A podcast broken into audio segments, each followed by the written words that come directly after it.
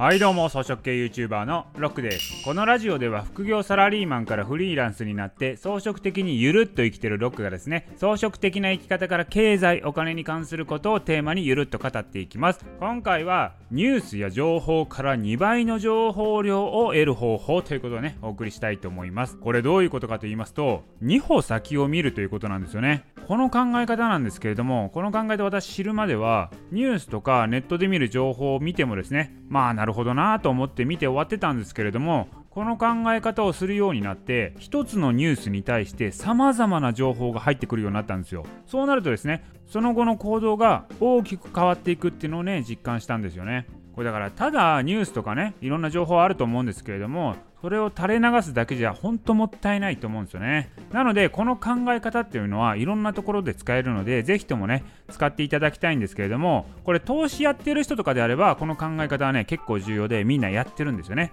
でこれもですねビジネスとかにも使えますしあとこういった音声配信をしている人にも重要な考え方になります。大体はですね一歩先までは見るんですよ。問題はですよその先なんですね。これどういうことかというとまあ、何らか事象がありますよね。でそれが起こったら、その結果何が起こるかっていうとこまでは、まあ、そこまではね、想定するんですよ。なんですけど、その先、その結果から得られることっていうとこまで考えが及んでない人が多いですね。例えばですよ、最近ニュースでドコモ口座から不正にお金が引き出せれるニュースありましたよね。これ普通に受け取ったら、ああ、ドコモさんやらかしたなーで終わるんですよ。でですね、一歩進んで、このニュースからその後の結果を予測したらどうなるかというと自分もですね不正に口座を作られてお金を引き出されてるかもしれないから銀行明細を確認しておこうとかパスワードを変えとこうっていうね。ここまではその後を予測してやりますよね。投資家観点ならこの結果ドコモの株価が下がるかもしれないからドコモの株を売っておこうとかね。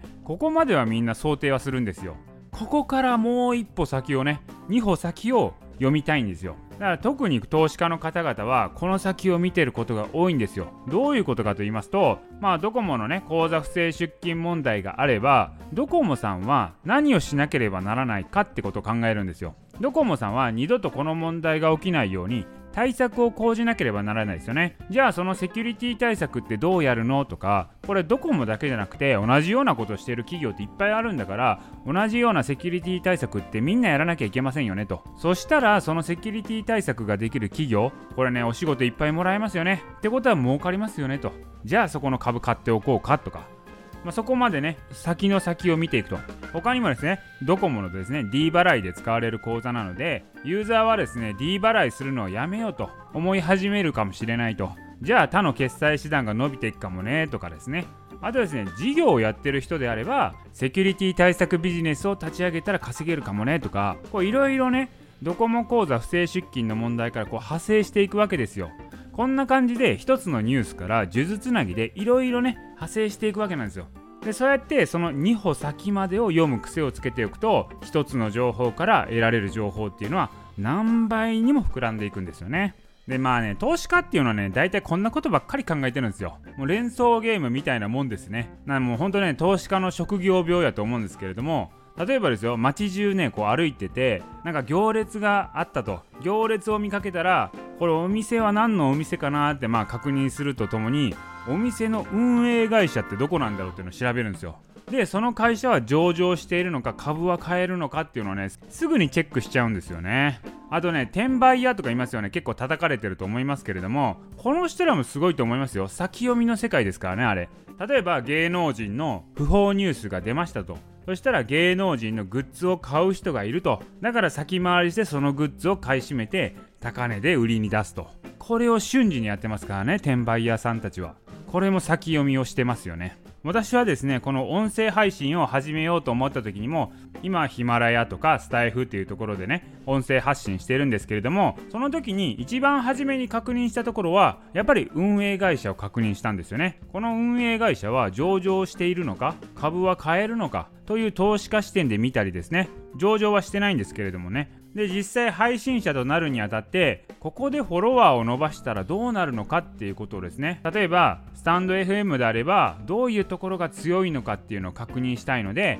まあ、他に事業をやってるのかとか社長は何者なのかと。まあ、スタンド FM の社長であればメリーの創業者なのであウェブ系強いなとかネット上のマーケティング展開はプロなので流行りそうだとか、まあ、スタンド FM っていうのはもうウェブ関係でね拡散されやすいんじゃないのかとかですね。ヒマラヤっていうのは中国系の会社なのでやっぱりですね中国は最先端の IT 技術なのでそこの技術力から市場を広げていくんじゃないのかとか、まあ、そういうふうに先を見てですね実際音声配信者になるにしてもこのプラットフォームがどう成長していくのかを見据えてじゃあ自分はどういう発信をしてどういうポジションを取るのかっていうのを考えるっていうことですね。だからですね2歩先を見据えましょうということはですねまあ多くの情報が取れますよっていうこともあるんですけれども、まあ、そのね大きな流れの中で先が見えるわけですよ。その中で自分がどう振る舞うかっていうのが見える見えてくるんでそういうことが重要なんですよね、まあ、ちょっと話は大きくなってしまったんですけどもこういう考え方っていうのは結果とベネフィットっていう感じで言われることと同じなんですよ。例えばですねこのラジオのタイトルこれに関しても同じようなことなんですね。このタイトルはまあ普通に考えるとニュースの2歩先を読む方法とかねそんな感じになるんですけれどもそれじゃあ面白くないですよねと。だから2歩先を読んだ結果どういうベネフィットが得られるかっていうと2歩先を読むと得られる情報が増えるよっていうことなんですね。例えばですねこのタイトルで考えたらこれ普通にいくとニュースの2歩先を読む方法とかニュースの2歩先を読もうとかねそんなタイトルになるんですけれどもそれじゃあおもろないですよねと。じゃあですねタイトルも2歩先を読もうじゃなくてその先のですね1つの情報から2倍以上の情報を取る方法にしようっていう風になるわけですよ。2歩先のことをタイトルにつけてるんですよね。まあそのね今回のやつはベネフィットってそれだけじゃなくてまあ、他にもですね人よりも先回りして行動する方法とかって言ってつけてもいいわけですよ。あと投資家観点なら株価を安値で仕込む方法っていう形でタイトルつけてもいいんですよ今回のやつ。どういうベネフィットが得られるかってことなので。こういうふうに2歩先を読むっていう考え方を癖づけると今見てる世界がほんと広がるんですよ。そして自分の立ち位置っていうのも見えてくるんですね。それが見えて初めて装飾系な生き方っていうのができるんですよね。これ見えてないと無駄な動きばっかりやってしまう可能性があるんですよね、まあ、なので、まあ、2歩先を読むっていうことをですねまあ、普段から意識してですね考えていくっていうのが重要なんじゃないのかなっていうふうに思います。はい、ということで今回はですね、2歩先を読むということでお送りいたしました。今回のラジオは以上です。